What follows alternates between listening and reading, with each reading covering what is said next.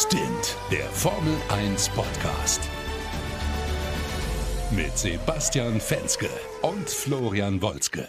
Ja, moin und herzlich willkommen zu einer neuen Folge von Stint, eurem Formel 1 Podcast mit der Rennanalyse von Spa.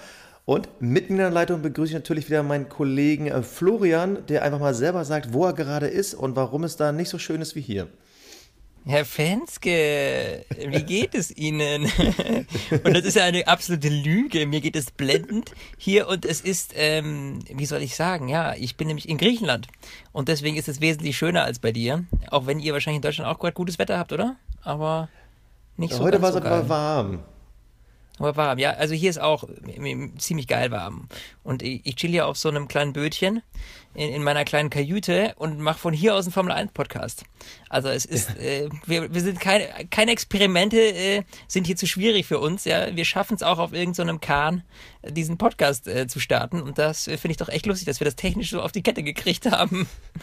Ja, ich, ich, bin auch mega begeistert. Vor zwei Wochen äh, hast du mich noch aus Kanada zugeholt. Jetzt bist du aber mit einem Boot im Mittelmeer ich muss auch sagen, ich liebe so ein bisschen moderne Technik. Ich glaube, das muss man auch so ein bisschen, wenn man irgendwie Formel 1-Fan ist und diese ganze Sport- und Technikgeschichte mag, findet man sowas einfach geil. Ja, es funktioniert. Und ich glaube, dass viele da draußen sich vielleicht fragen, okay, was für ein Theater machen die da gerade? Und ich ja, wir telefonieren meistens schon so eine Dreiviertelstunde vorher, bevor wir so einen Podcast aufnehmen, bis wir mal diese Technik auf die Kette kriegen. Weil äh, das äh, kommt nicht so von alleine zugeflogen. Hey, das muss man ganz klar sagen. Verrat nicht unsere Tricks, verrat nicht unsere Tricks. Ich möchte aber noch professionell wirken. Ja, dann lass uns jetzt mal professionell zum Rennen übergehen, mein Lieber. Spa, geniale Strecke. Ich bin ja immer ein Fan von Eau Rouge, du ja nicht. Wie fandest du das Rennen? Äh, habe ich, hab ich mal gesagt, dass ich kein Fan von Eau Rouge bin? Ja, letzte, also, ja hat, letztes Mal. Also das Ding ist, ich fand Eau Rouge früher cooler, wo man es halt noch nicht mit Vollgas nehmen konnte. Ich glaube, dieses Mal, äh, ich glaube, selbst Julian Palmer hat es mit Vollgas genommen. Also es ist jetzt nicht mehr das Eau Rouge, was es mal war. Aber äh, ich bin total gehypt. Also ich habe echt ein, ein echt cooles Rennen gesehen. Und äh, man hatte ja auch echt vom, von der ersten bis zur letzten Minute das Gefühl, okay, der Sieger steht noch nicht fest, hier kann noch in jedem Moment irgendwas passieren. Ja. Und ähm, ja, ich fand's geil. Wir haben äh, ein paar geile Überholmanöver gesehen, äh, ein spannendes Rennen um die Spitze. Wir hatten ein paar gute Crashs. Äh, eigentlich alles, was so ein gutes Rennen braucht. Ja, und was, wie du schon gesagt hast, das war bis zum Ende spannend. Sebastian war bis zum bis zur Zielgeraden quasi hinten dran in, in Sichtweite.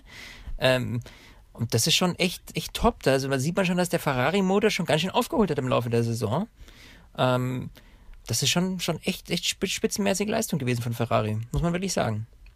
Ja, da springst du eigentlich direkt rein. Wir fangen diesmal das Rennen mal von vorne an, also quasi mit denen, die vorne gefahren sind. Ähm, eigentlich hat, haben es beide verdient gehabt zu gewinnen. Also Luis, natürlich wieder The Godfather of Racing, äh, jetzt äh, Weltrekordhalter zusammen mit Michael Schumacher äh, in Sachen Pole Positions. Hat ein geiles Rennen gefahren, ohne Fehler, aber das gleiche hat auch Vettel gemacht. Also beide haben auch in Interviews danach gesagt, sie haben sich gegenseitig auf Fehler be belauert, belagert und es hat halt keiner einen Fehler gemacht. Und am Ende waren es, glaube ich, jetzt irgendwie was 1,8 Sekunden.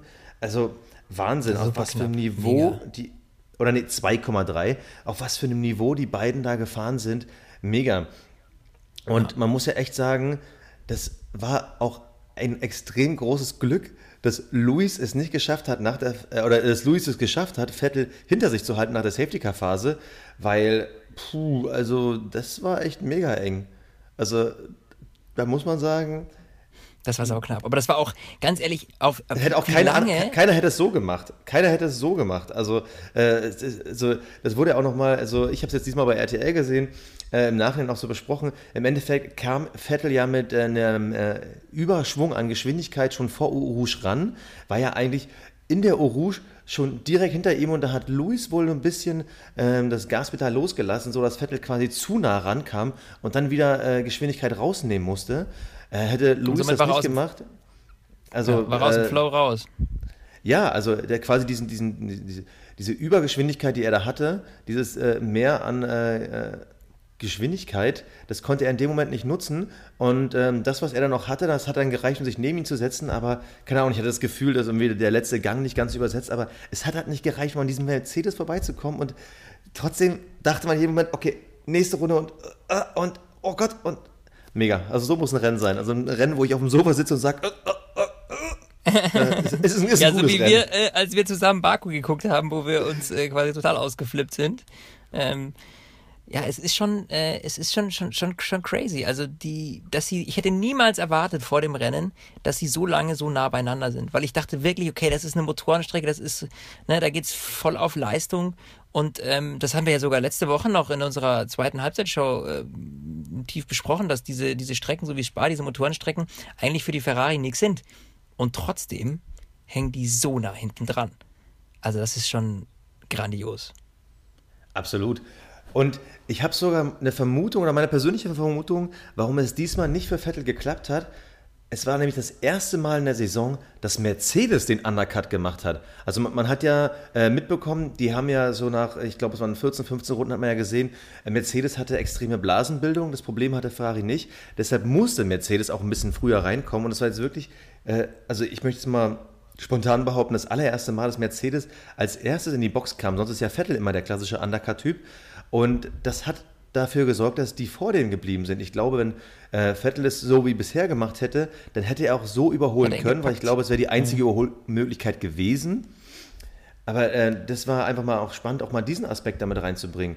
Auf der anderen Seite, wenn die keine Blasenbildung gehabt hätten und so wie Mercedes es immer macht, einfach so diese Strategie immer auf sich zukommen zu lassen, hätte das schief gehen können. Und äh, das fand ich jetzt irgendwie schon total interessant, das mal aus der Perspektive zu sehen. Ja, das ist, das, da drehst du es mal ganz anders rum und das ist ähm, absolut äh, ne, ne, ne, ein spannender Aspekt, aber die, sie haben es natürlich nicht absichtlich gemacht. Ich meine, das ist jetzt, das waren jetzt die Umstände, die sie dazu geleitet haben, diesen Undercut quasi zu machen.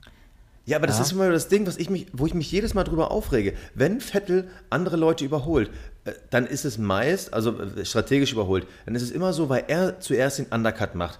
Sowas wie ein Overcut, das war ja Monaco, das ist für mich jetzt eine Ausnahme gewesen, aber ansonsten. ist ja auch selten, Vett- Vettel ja. ist ja für mich auch gefühlt so der Erfinder des Undercuts. Also vor seiner Zeit bei äh, Red Bull kannte ich dieses Wort gar nicht.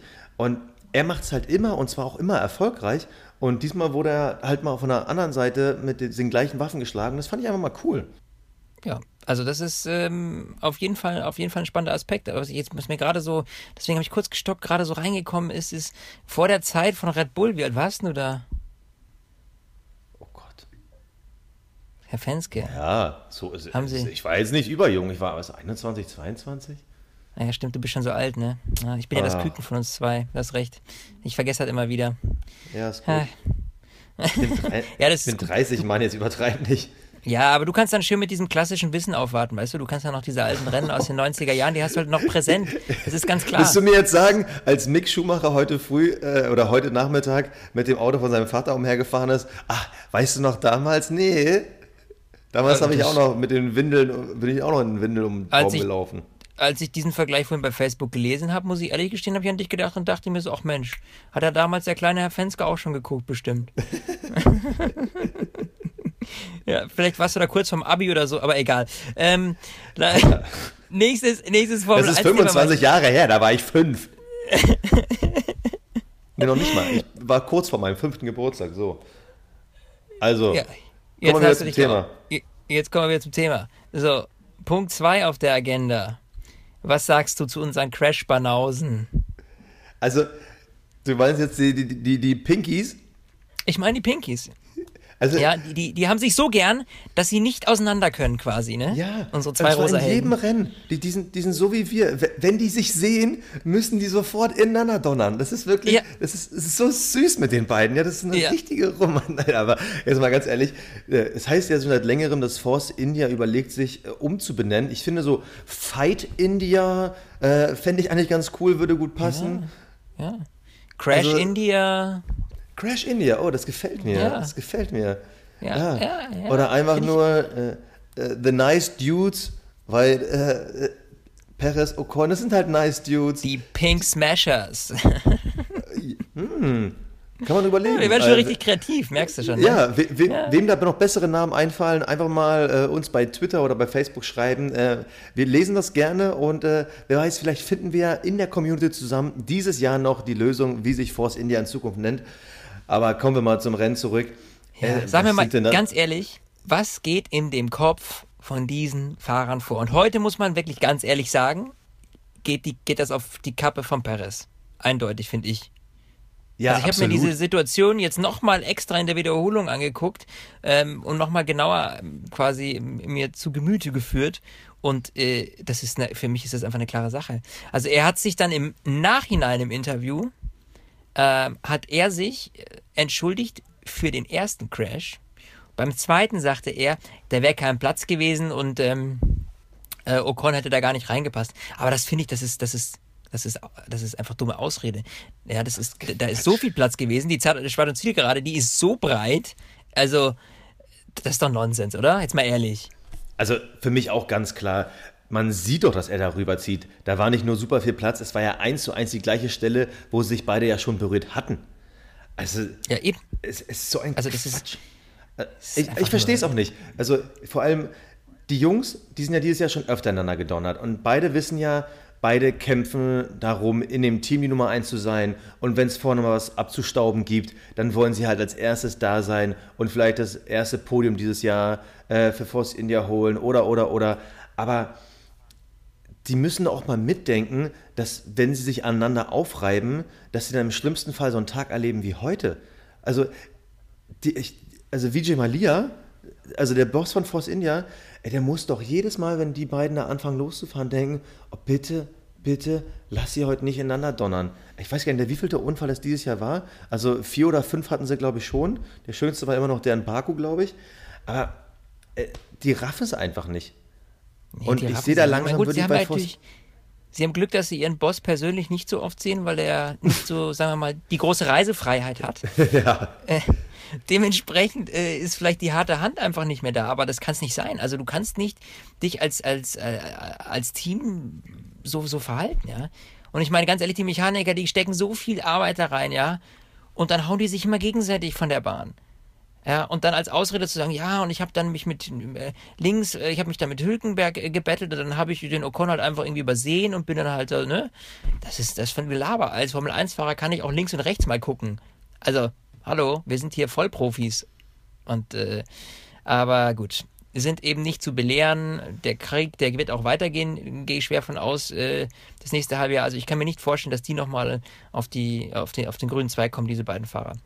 Und man darf eins nicht vergessen, wir haben ja noch gesagt, die haben ein solides Polster. Ja, Aber wenn die natürlich solche sagen. Dinger bauen, ja, ganz ehrlich, dann ist der Hülkenberg mal ebenso an denen vorbeigeflogen, ja. Äh, Ich, ich wollte es gerade sagen, wir haben in unserer großen Halbzeitshow noch gesagt, Force India Platz 4, das ist sowas von in Beton gegossen und eingemauert und angekettet und sowas von safe. Aber wenn die so eine Rennen wie heute haben, wo die einfach mal, also Ocon ist ja noch mit dem neunten Platz ins Ziel gekommen, hat seine zwei Punkte geholt, ja, aber Hülkenberg ist auf Platz 6 ins Ziel gekommen. Wenn die diese Show noch zwei, dreimal machen, dann wird ihr Polster aber ganz, ganz schnell schrumpfen. Und Ja, da, da, absolut. müssen, da muss auch irgendwann mal teamintern durchgegriffen werden und dann muss hier mal der Kopf gewaschen werden, weil das definitiv äh, kann denen echt die Saison versauen, weil die sind ein gutes Team, die haben eigentlich ein sehr gutes Auto und die hätten wahrscheinlich auch den sechsten Platz kriegen können oder drum fahren können. Also da gab es ja vor allem am Anfang äh, mit Hülkenberg und äh, Perez, glaube ich, war es, ähm, ein paar gute Duelle. Da ist auch noch Alonso mitgefahren, zu dem kommen wir gleich übrigens. Ähm, also da war definitiv m, viel, viel mehr drin und es ist halt immer wieder die gleiche Geschichte und also ich würde jetzt echt dem Team mal empfehlen, packt euch die beiden mal unter der Woche, wascht denen mal ordentlich den Kopf und dann hofft mal, dass die auch endlich mal wieder in die Spur finden, weil das Ding ist, die versauen sich ja auch selber für ihre persönliche Zukunft. Beide sind ja auf dem Sprungbrett, beide wollen ja irgendwann mal ein größeres Team. Wenn die da aber irgendwie einen Ja. Ruf als Crash-Kit sich irgendwie da zurechtbauen, dann können die sich das für die Zukunft Dann- versauen. Also Dann stehen sie bald in der Rangliste hinter Jolly und Palmer. Welch, welche Rangliste soll denn das bitte sein? Ja, die, die Liste mit, wie attraktiv ist ein Pilot. Nee, ich glaube, ich glaube, wir- müssen für heute, ganz ehrlich, wir beide haben vermutet, dass Julian Palmer nach der Sommerpause nicht mehr für Renault fährt. Ja, er ein kleiner noch, deshalb, Applaus, dass er noch dabei ist. Ja, hast also auf jeden Fall. Deshalb, äh, deshalb ab, ab jetzt für heute, für die ganze Episode, kein Julian Palmer-Witz mehr. Also wirklich, versprochen, lieber Julian, Okay. ab jetzt, ab Minute 15, kein Palmer-Witz mehr. Du hast recht. Dafür haben wir ja nächste Woche Monza und es ist nur eine Woche hin, deswegen verkrafte ich das. Außerdem gibt es so viele andere witzige Sachen, zum Beispiel, ach, The Power of Dreams. Ach Gott. wer es immer noch nicht kennt, Alonso. das ist das Motto von Honda. Und ich glaube, einer, der wird heute wieder sehr gut träumen. War es nicht Ja. schön? Also, äh, eigentlich, eigentlich mein geheimes Highlight des Rennens, Alonsos Funksprüche. Wie er dann einfach sagt, hört mir auf zu sagen, äh, wie die Abstände sind. Ich werde doch eh gleich von dem überholt. Und ich fahre hier gar kein Rennen. Das ist für mich nur ein Test. Geil. Geil. Es war Ja. wieder extrem unterhaltsam, was er da von sich gelassen hat. Aber ich weiß Aber nicht, wie du das- das, siehst. das- ich finde das extrem auch, auch äh, unfair. Exakt, Also das wollte ich gerade sagen, nämlich, weil ich meine, ist das unterhaltsam ist das natürlich, weil das so eine so eine so eine geile Ironie ist, die du gerne als Zuschauer natürlich hörst und denkst dir so, ach, coole Socke. Aber andererseits, wenn du als Team echt, ich meine, die geben wirklich ihr Bestes. Die arbeiten ja jetzt nicht absichtlich schlechter als ein Ferrari-Team oder was. Nein, die donnert genauso rein, nur die haben halt einfach einen scheiß Motor. So, und wenn du da als Team die ganze Zeit Vollgas gibst und ackerst wie Sau und kriegst dann von deinem Fahrer jedes Mal solche ironischen Seitenhiebe, dann ganz ehrlich, dann hast du doch irgendwann selber keinen Bock mehr, oder? Also ich meine, der Alonso muss sich doch auch bewusst sein, dass seine, seine Mechaniker im Grunde genommen gar nichts dafür können. Also mal ehrlich. Ja. Und dann. Du meinst jetzt die quasi, Teammechaniker Die ja das. von McLaren. Also, die, die, der müsst, Du meinst jetzt die Teammechaniker von McLaren? Ja. Also ich glaube, bei der Motorenentwicklung kann man sich schon hinterfragen, ob man da den richtigen Weg immer gegangen ist. Ja, definitiv. Aber ich meine, eigentlich müsstest du quasi eine, ähm, eine Funkschalte direkt äh, zu Honda klatschen und da könnte er dann seine Sprüche ablassen, ne? Ja, Sagen absolut. so. Das würde ich eher mal sagen, ja. Also das ist ein zweischneidiges Schwert, aber ich muss ganz ehrlich sagen, da ich Zuschauer bin und da ich unglaublich gerne egoistisch bin in der Hinsicht, soll er ruhig so weitermachen. Ja, absolut. Ich finde ihn auch super Oder? unterhaltsam. Und wenn wir schon keinen Alonso siegen sehen, dann will ich ihn wenigstens so hart feiern, wie ich nur kann. Aber jetzt müssen wir ganz ehrlich, wenn jeden Tag dein Chef ins Büro kommt und der ist immer scheiße gelaunt und findet alles scheiße, dann findest du auch irgendwann deinen Chef scheiße. Also das ist dann einfach so, so eine äh, Kausalitätsschleife, die dann irgendwann äh, eintrifft und Alonso versaut sich da auf lange Zeit. ja. Ich finde es auch super lustig, aber ach, Fernando, keep racing. Auch, auch, auch ein 14., 15. Platz kann schön sein. Also gut, heute, heute, heute durftest du als einer der ersten duschen gehen. Freu dich doch über die kleinen Sachen im Leben. Und ich weiß noch, ich glaube, wir haben nach dem 10. Rennen haben wir bei der Wette abgeschlossen, ähm, mehr oder weniger als äh, fünf Zieleinkünfte. Ich glaube, du hast auf mehr getippt, ich auf weniger. Also die Sommerpause, Ja. äh, die fängt auf jeden Fall schon mal gut an. Aktuell würde es 50-50 stehen. Ich bin gespannt. Ich bin gespannt. Ja. Nächste Woche, ich glaube, Monza, äh, äh, da, da haben wir eigentlich auch nichts von Honda zu erwarten. Also wenn da jetzt nicht irgendwie unter der Woche aus Versehen ein Supermotor erfunden wird, äh, glaube ich, wird Alonso wieder so 14, 15, 16. Nee. Ich glaube, mehr ist da auch nicht drin. Nee, absolut nicht. Und wo du gerade schon bei äh, 50-50 warst, weißt du, wer 50-50 ins Ziel kommt und ausgefallen ist? War- War das jetzt die schlechteste Überleitung der Welt auf Max Verstappen? Ja, die war genial. Du kreidest immer meine Überleitung an. Ist dir das eigentlich mal aufgefallen? Jedes Mal merkst du meine Überleitung. Hey, die habe ich mir jetzt gerade so schön zurechtgelegt, während du da deinen Senf abgelassen Ich, hast. ich will dir ja nur helfen. Du, du kriegst halt zu wenig direktes Feedback. Ich will dir halt nur helfen. Ja, der aber Max. ist doch so. Ich meine, ganz ehrlich, sechs Rennen ist er gefahren, sechs Rennen ist er ausgefallen. Das ist doch Frust pur, oder? Jetzt mittlerweile ist das echt bitter. Der hat schon leicht den Alonso-Touch eigentlich, oder?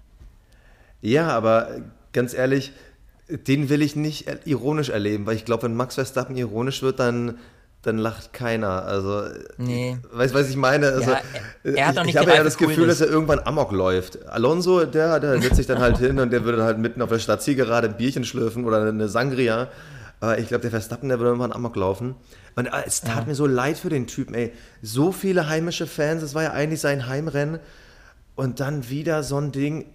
Und vor allem immer wieder er. Also, ich, hast du eigentlich die Pressekonferenz mit Ricardo äh, eben gesehen? Da wurde Ricardo gefragt, warum ähm, bei ihm das Auto weniger kaputt geht als bei Verstappen.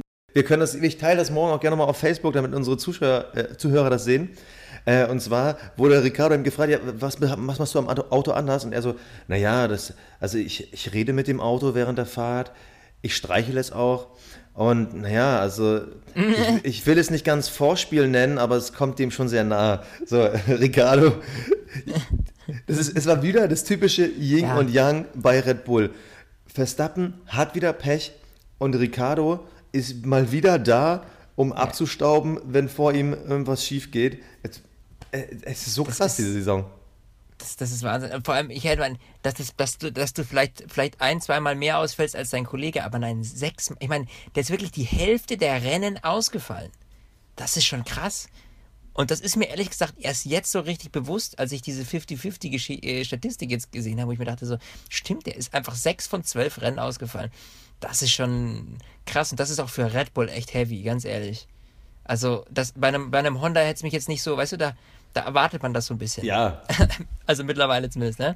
Und Traurigerweise da ist das ja. nicht mehr so ein, ja, da ist das nicht mehr so, weißt du, dann heißt dann, der Honda ist ausgefallen, oh ja, Mai, also so, ne? Das nimmt man so hin, weil das ist halt die Macht der Gewohnheit.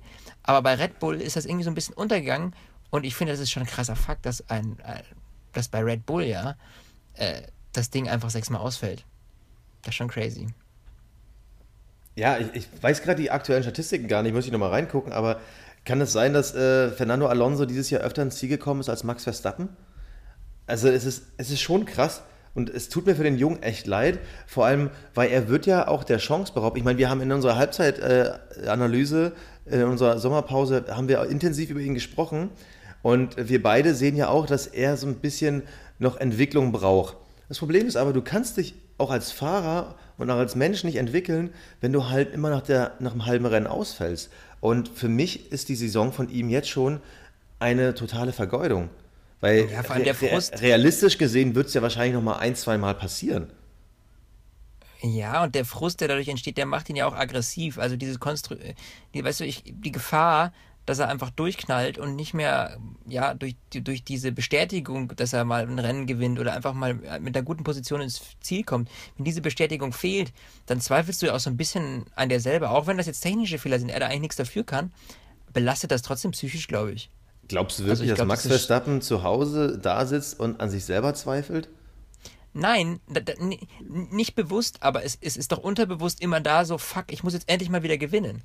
Weißt du, ich Also- muss jetzt endlich mal wieder was Ich, ich leisten. glaube bei jedem normalen Menschen auf diesem Planeten, aber ich glaube Max Verstappen, der wird sich die Frust rausfeiern oder keine Ahnung was. Aber bei dem kann ich mir nie, irgendwie sehe ich bei dem den emotionalen Typen, der sich da hinsetzt und überlegt. Ah. Aber ja, grundsätzlich hast du recht. Ich glaube, jeder würde so ein bisschen in sich kehren und überlegen, mache ich was anders? Mache ich was falsch? Macht der Ricardo wirklich irgendwas anders? Drückt er anders aufs Gas? ja, Bremst er 100 anders? Pro wird er denken. Ganz ehrlich, da kann er noch so cool tun. Klar wird er darüber nachdenken. Also das ist, ich finde, das ist eine relativ eindeutige, also wäre komisch, wenn nicht. Ich meine, das ist sein, sein, seine Leidenschaft und da packt er alles rein. Und du siehst ja, wie leidenschaftlich er auch auf der Strecke oft äh, äh, umgeht. Ja, wenn wir ähm, allein diesen, diesen, diesen Fights mit Vettel und sowas denken, das sind ja grandiose Zweikämpfe und da merkst du, mit was für einem Feuer der dabei ist. Und wenn du dann dauernd liegen bleibst, äh, das frustriert schon. Genauso wie das ein Alonso frustriert, obwohl der auch so ein mega cooler Typ ist. Aber hallo, das ist absolut, absolut nervig, wenn du einfach nicht so kannst, wie du willst. Ja, da fällt mir auch spontan schon gar nichts mehr ein. Aber, Ja, mal, aber um, mal da mal wieder, um mal da wieder eine elegante Überleitung zu äh, schaffen, äh, Ach, du, ja. kannst, du kannst nicht so, wie du willst. Äh, doch, manchmal kannst du auch, auch wenn du gar nicht darfst. Also, ob du, du willst, äh, darfst aber nicht. Und äh, dann heißt du vielleicht Kimi Räikkönen und denkst bei so einer Gelbphase bei einem äh, Max Verstappen-Auto, was gerade abgeschleppt wird, ach nö, da kann nichts passieren, da, da gehe ich einfach mal Vollgas durch. Also, ich bin ja ein Riesenfan von Kimi. Ich weiß, du findest Kimi auch sau cool. Aber das heute, da hat er bei mir aber richtig Minuspunkte Was gesammelt. war das? Ey, ey Was Junge, war was? das? Was? Das ist. Ey, was, ja, was war das? Also, ich so. meine. Ich dachte, ich Ja, dachte, du nee, hast jetzt also meine Überleitung nicht verstanden. Doch, ich habe deine Überleitung. Alter, ich hab deine Überleitung voll und ganz verstanden, ja? Und deine Überleitungen sind absolut nicht besser als meine, okay? Um Das mal klarzustellen, ja? Ja, meine Ehre der Überleitungen, ja? Äh, aber ganz ehrlich, wenn gelb ist, und es war nicht nur gelb, es war doppelgelb, ja? Und wenn Ja. gelb ist, dann ist gelb. Und dann muss ich vom Gas gehen. Ja, unabhängig davon, ob da eine Gefahr ist oder nicht, denn ich verschaffe mir dadurch einen Vorteil. Also die anderen gehen vom Gas, weil sie die gelbe Flagge sehen und er bleibt Vollstoff drauf und das hat man super in der Onboard-Kamera gesehen. Äh, und er bleibt Vollstoff drauf. Äh, ist doch klar, dass er sich dann da mal ebenso äh, ein paar Zehntel, wenn nicht sogar eine Sekunde äh, äh, rausholt, im Gegensatz zu den anderen. Und das ist natürlich krass unfair. Also, das hat doch mit der Gefahr an sich nichts zu tun, ob die da ist oder nicht. Wenn gelb ist, dann ist halt gelb. Also, da gibt es doch gar nichts zu diskutieren. Das ist in meinen Augen also eine klare Sache. Und das, ich weiß nicht, für so einen Fahrer wie Kimi finde ich das eigentlich ein bisschen dämlich. Das ist sowas, das würde ich jetzt so einem Max Verstappen eher zutrauen. Weißt du, ich meine? So einem ja, absolut. Man, der typ Aber so einem erfahrenen, coolen Fahrer, was soll das? Man, der Typ war mal Formel 1 Weltmeister hat so viel Erfahrung, der weiß doch selber, dass die nicht Go-Kart fahren, sondern Formel 1, dass da GPS-Sensoren drin sind. Ich meine, die, die FIA hat sogar gezeigt, dass er, also im Fernsehbild haben die gezeigt, dass er nicht vom Gas runtergegangen ist. Ich meine, sorry Kimi, was war dann los ja. mit dir? Und ganz ehrlich, mir geht es nicht mal um den Wettbewerb. Mir geht es ganz allein um den Namen Jules Bianchi. Der Mann ist auf tragische Art und Weise verunglückt ja. in einer Gelbphase, in einem Unfall, der so nie hätte passieren können, wo man auch nie erwartet hätte, dass sowas passiert. Und daraufhin hat man die Regeln nochmal verschärft. Da wurde ja ganz klar gesagt, Virtual Safety Car führen wir ein, wenn wir Safety Car nicht nutzen wollen. Ansonsten, Leute, gelb heißt runter vom Gas. Und allein, dass er das nicht macht, das ist, das ist, genauso wie im Straßenverkehr. Wenn du jetzt sagst, so, okay, jetzt geht die Ampel auf gelb und jetzt auf rot, aber gut, ich sehe ja gar keinen, der darüber rennt, dann kann ich ja Vollstoff geben. Ja, Nein, verdammte Scheiße, es geht genau. um dich und das Leben der anderen auf der Straße und da gibt es Regeln und die hältst du gefälligst ein. Und ganz ehrlich, er hat die 10 Sekunden Stop and Go bekommen. Ich finde, weil er hat es ja auch noch, er hat ja sogar noch äh, im Boxenfunk gesagt, von wegen, dass er das ja gar nicht als gefährlich eingeschätzt hat. Das heißt, er hat es bewusst an der Stelle gemacht, er hat er, nicht mal genau. das übersehen. Er hat nicht mal übersehen oder so, ja. also ganz ehrlich, gemacht. Kimi hätte aus meiner Sicht, und ich bin ein riesen Kimi-Fan, aber ich bin auch ein Riesenfan von ja. Sicherheit und Kimi hättest du aus meiner Sicht da aus dem Rennen rausnehmen müssen. Absolut, absolut. Ja. Weil das, was ist denn das also auch das für ein Vorbild? Also das hätte so nicht sein dürfen und ich fand 10 Sekunden viel zu wenig. Tja, Sorry, da muss ich mich ja. jetzt mal aufregen, aber. Also, nee, also, ja, du, da, da, du, ich, ich, da gebe ich dir ja recht. Also, das, das, das, das finde ich einfach. Da, da, da, allein, dass er da anfängt rumzudiskutieren oder sagt, irgendwie seine eigene Meinung da, da zu tun, das kann er im Nachhinein mit den Ingenieur, mit, mit, mit, mit, der kann er sich mit Charlie auf einen Kaffee treffen und sagen, du meinst du, das wäre da nötig gewesen oder so? Ja. ja. Aber das einfach zu ignorieren und dann auch noch so einen Kommentar abzulassen, ähm, ja. Ja, Punkt. Muss man einfach nicht. Fertig aus. Soll man dazu sagen? Ja? Ja. So. Also das ist eine Sache. Jetzt hatten wir so viele lustige Themen und jetzt gehen wir gerade so ernsthaft raus. Jetzt müssen wir, kriegen wir noch gehen wir so ernsthaft raus, ne? Hast du noch, hast du noch irgendwas Positives? Ich, ich, ich habe gerade, mir fällt gerade nichts mehr ein. Verdammte Scheiße. Oh mein Gott. Äh, was Positives, was Positives. Äh, Vettel hat verlängert. Yeah. nee, ja. Yeah. Das, das auch, mir fällt was Positives ein, natürlich. Ähm, Natürlich neben der echt schönen Geschichte mit äh, Mick Schumacher und äh, dem Auto von seinem Vater Michael ähm, vor dem Rennen, das fand ich äh, eine ganz, ein ganz super Show-Act.